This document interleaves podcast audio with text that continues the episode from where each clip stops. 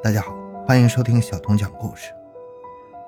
两千零五年三月十四日下午，如东县公安局接到群众举报，该县袁庄镇袁南村八组村民顾顺华，自三月四日吃完中午饭后，再也没有出现过。联想到顾顺华的妻子王兰英与同村妇女缪红秀的不正当关系，怀疑神秘失踪十天的顾顺华。已被杀害了。欢迎收听由小东播讲的现代女版西门庆勾上同性恋人活埋丈夫。回到现场，寻找真相。小东讲故事系列专辑由喜马拉雅独家播出。接到举报后，如东县公安局迅速组织警力赶往了沿南村分组。进行走访查证，并现场监控了王兰英和缪红秀二人。顾顺华家所在的沿南村位于如东县和海安县的交界处，一条连接两县的公路穿村而过。他们家就建在公路边上，是利用低于路面三四米的地势盖起的两层小楼，一楼自家居住，二楼租给别人开店。实地勘查中，侦查人员发现。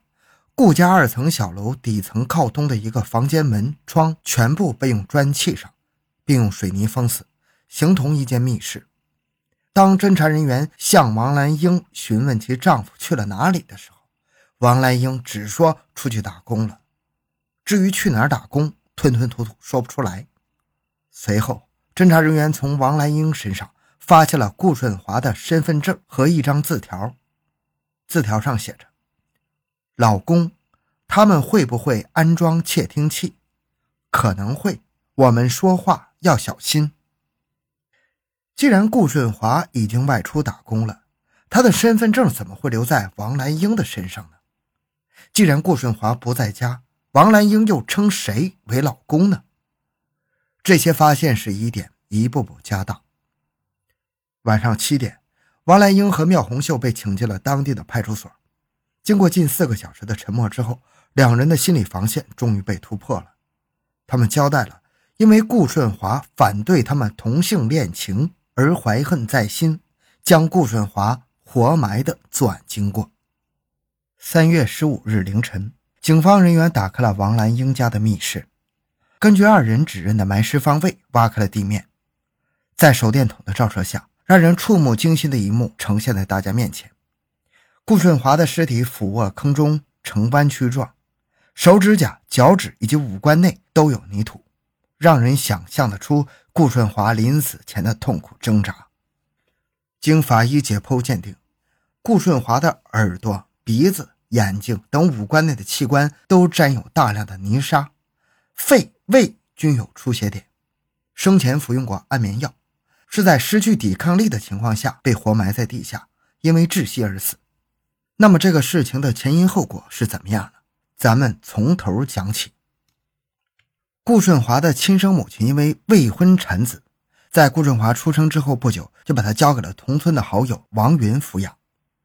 顾顺华小时候营养不良，成年后个子比较矮，只有一米五五，而且眼睛还有点毛病。因为家境贫困，初中毕业之后就外出打工。一九九七年，顾顺华在本省的张家港市打工时。认识了来自新疆石河子市的打工妹王兰英。王兰英比他大一岁，离过婚，还有个六岁的孩子，在老家由男方抚养。两人相处了一段时间之后，顾顺华对性格文静、相貌清秀的王兰英格外倾情，而王兰英也渐渐喜欢上了勤劳本分的顾顺华。不久，顾顺华将王兰英带回家乡，两人举行了婚礼。一年后，他们有了个儿子。顾顺华身世悲苦，自小就饱尝人间冷暖，加上他自知自身条件不佳，找个媳妇儿不容易，所以他非常珍惜自己的家庭，非常珍爱妻子和孩子。为了生计，他常年在上海及苏南一带干瓦工活，自己省吃俭用，把挣来的钱都交到妻子手里。每次给家里打电话，顾顺华都要叮嘱妻子要注意身体，不要舍不得吃穿，要把儿子照看好等等。村里人都说，顾顺华是全村最顾家、最疼媳妇的模范丈夫。然而，从二零零四年下半年开始，顾顺华一家平静安宁的生活出现了变化。引起这一变化的是一个名叫妙红秀的女子。妙红秀时年三十岁，在本村土生土长，从小就性格倔强，特别顽皮，整天跟男孩子一起玩耍，被村里人叫做“假小子”。成年后，妙红秀长得十分健壮，身价像个男子。她从不穿裙子，不留长发，却爱穿西装，骑摩托车，办事风风火火，颇有男子汉气概。八年前，妙红秀经人介绍与镇上一名男青年结婚，但两人在一起只有三四年就离了婚。离异之后，妙红秀带了个女儿回到娘家居住。期间，她跟外人外出做过生意，还在镇上做过杀猪宰羊的小刀手。两千零四年八月起，妙红秀在离顾家不远的地方摆了个水果摊儿。王兰英经常去买水果，时间不长，两人就熟悉起来。一个是丈夫常年在外打工，一个是离异独身，两个孤独的女人惺惺相惜，觉得非常的投缘。开始，两人是在生活上相互照应。王兰英在家里做好饭菜，常把妙红秀喊过来一起吃。